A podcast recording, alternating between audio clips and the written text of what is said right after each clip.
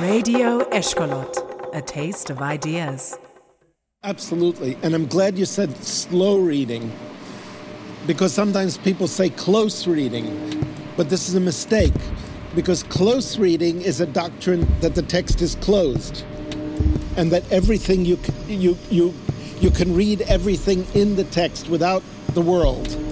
This was a uh, close reading is Protestant reading. It's American Protestant reading and very very reactionary practice of reading because it depoliticizes the text completely. It dehistoricizes and decontextualizes the text. But uh, slow reading is a, a, a practice of very, very, very careful attention to every word, to make sense of every word and every rhetorical move and every figure in the text, but putting it, understanding it to be part of a historical practice, a political practice, a social practice, operations of power.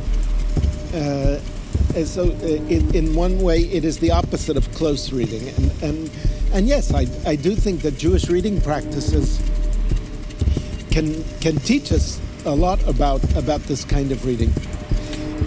And that reading is always a, a call. It's always a call to, to respond. That uh, only after, first of all, after silent reading is invented, does it does reading become a, a, a kind of uh, uh, practice, literally and figuratively, of masturbation? Uh, certain kinds of Hellenistic philosophies and Hellenistic reading practices stem from a uh, a Platonistic devaluation of of the body vis-a-vis the spirit.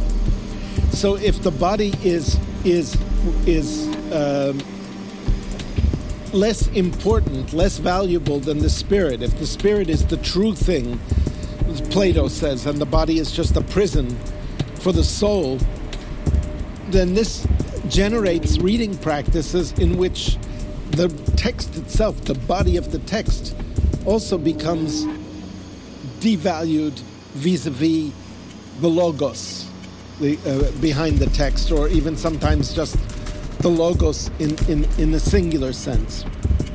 So that uh, certain practices of reading which which run away or run past the text very quickly to the, the meaning behind the text uh, go together with uh, the same thoughts about uh, the lack of value of, of, of bodily of bodily practice, bodily existence and bodily practice, including, for instance, uh, or not for instance, very prominently, sex. Jewish practice resisted this dualism, both with respect to the text and with respect to body, so that Midrash, as a reading practice, is a practice that refuses to translate the text to a, to a more abstract le- level of meaning, rather producing more text. So if a text, if a text, if a narrative in particular has gaps, instead of taking the, the, the, the fingers and translating them into the soul of the text, the Midrash makes more fingers that go together.